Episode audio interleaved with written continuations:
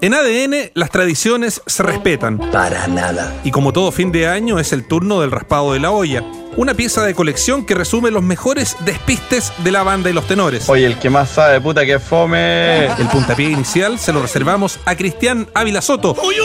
Y un enredo que de no ser por Luca Tudor, quizá cómo hubiese terminado. Da lo mismo, no, no, no es tema hoy día. La otra duda para el fin de semana es la de Paulo Mouche, porque tiene un edema semitendinoso. semi- Semitendinoso. tendinoso. Ahí está. Idiota. Ahí en el muslo izquierdo, Luca Tudor, usted que se maneja bien en las lesiones. En rehabilitación kinésica. Tito Garrido es impredecible.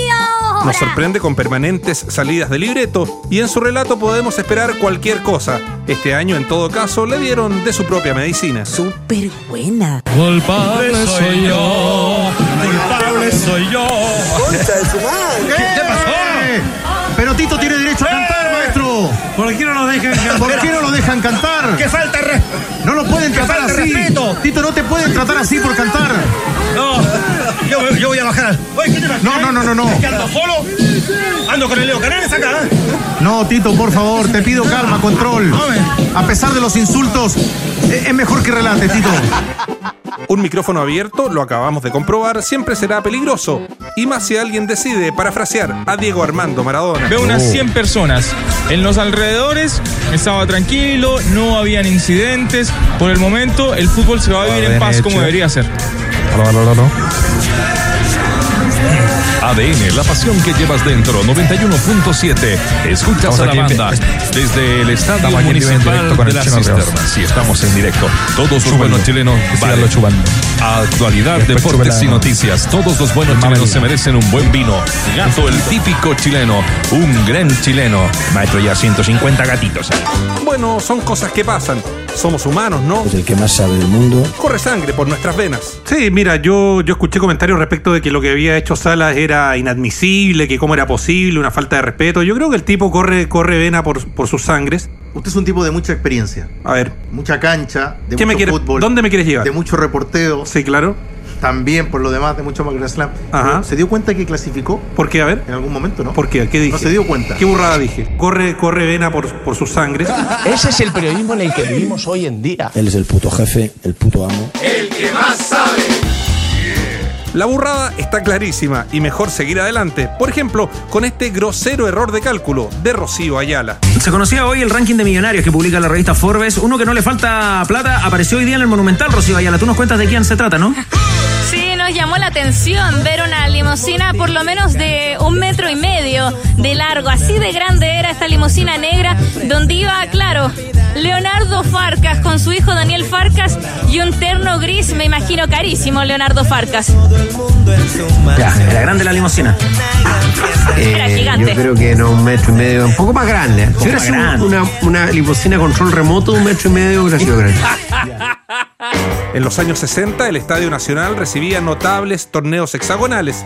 Ahí se enfrentaban clubes y selecciones en una tradición que se perdió hace muchísimo tiempo, aunque Cristian Cavieres revivió un partido imaginario. Javi, cuéntanos de la programación de los partidos de cuartos de final de la Copa América. Y que ya tienen árbitro Tigre Cruces, Brasil y Paraguay. Arranca los cuartos de final este jueves a las 20 con 30 en Porto Alegre. Y con arbitraje de chilenos Roberto Tobar, acompañado de Cristian Chiman, Claudio Ríos. Y en el bar, a cargo Julio Bascuñán. Y su primer asistente será Piero Massa. El día viernes, dos partidos a las 15 horas en el Maracaná.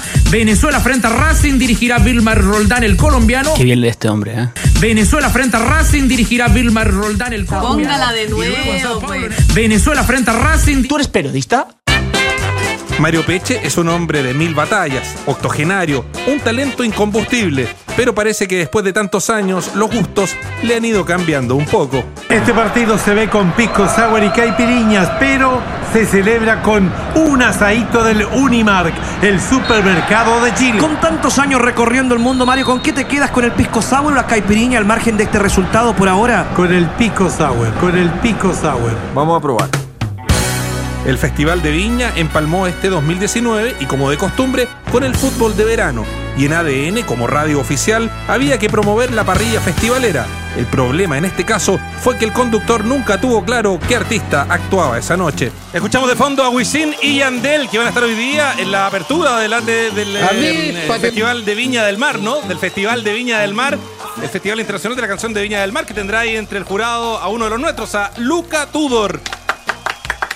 Para esta mm, eh, jornada inaugural, donde también va a estar presente, por ejemplo, Sebastián Yatra y en el humor, uno de la casa, Edu Caroe. Así que bueno, va a estar muy, muy interesante la jornada de apertura de.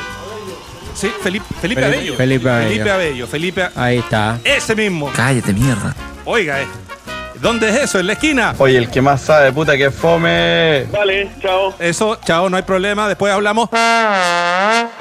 Hablar inglés, sabemos, es hoy casi una necesidad y los periodistas deberíamos tenerlo claro, aunque en la radio castellanizar los nombres también puede ser un camino. Lo que definitivamente no puede ocurrir es un cóctel de malas pronunciaciones. ¿O no, Benja Bonhom y Diego Rodríguez? Tranquilidad, porque eh, estamos hablando del básquetbol, la NBA que por supuesto cautiva a todos los estadounidenses, porque electrizantes estuvieron las últimas dos semifinales en la conferencia de la NBA, donde los Toronto Raptors y Portland Trail Blazers batieron y eliminaron a los Philadelphia 76ers y Denver Nuggets respectivamente. Sí, ambos equipos se impusieron por estrecho margen a sus rivales en el séptimo partido de sus series. En el caso de los canadienses, fue gracias a un puntazo al último segundo de Kiwi eh, Leonard, que dejó el partido 92 a 90. Partidazo, ¿notan qué? Sí, el alero fue el máximo protagonista del Air Canada Center tras marcar 41 puntos, capturar 8 rebotes y realizar 3 robos. También fueron importantes los 11 rebotes y 3 tapones del pivot Mark Gasol. De ese modo se enfrentaron en la final de la conferencia este a los poderosos Milwaukee Bucks de Giannis Antetokounmpo, que dejarán el camino a los Boston Celtics. Sí, la otra final de conferencia en el este se inicia mañana con el primer partido entre Toronto Raptors y Milwaukee Bucks. Los canadienses llegan por primera vez eh, a una final de conferencia, mientras que los alces no llegaban a esta definición desde la que perdieron en 1974 y la que ganaron en 1972. ¡Éxito! De más está decir que Paul Gasol es español y no hay para qué decirle Gasol. Y Milwaukee además es Milwaukee, tal como suena. El que más sabe.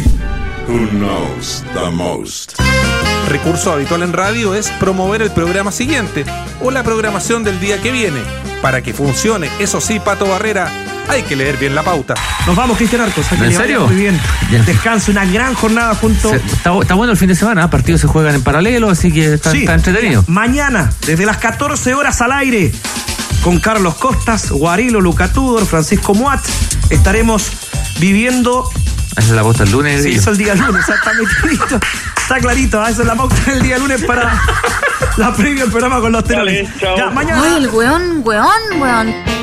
En el fútbol hay códigos y en el periodismo y la vida se supone que también, pero de vez en cuando no está mal ponerle picardía y salirse del libreto, aunque el perjudicado sea en este caso el siempre serio tenor del pueblo. En la radio no hay tenores. Estuve en el cumpleaños de Danilo el año 89. ¿Cuánto cumplía entonces, Danilo? ¿Hace 30 años fue eso? 22. 22, 22, Ah, 22. Y 5.2 hoy día. Sí, señor. Muy bien.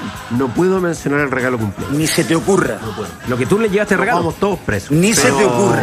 No era ilegal. ¿No? No. Ya, pero casi. Pero que fue, fue un acto de, de generosidad máximo el tuyo, ¿eh? En aquella oportunidad con Danilo. No, no fui solo yo. Ah, ya. Pero. Una vaca.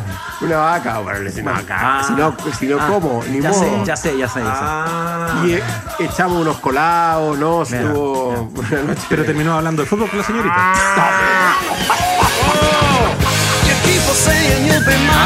Ah, Ah, ¿te gusta la, la frontalidad, po, weón? Aguántate, papito. Y no, no, no me dijo nada.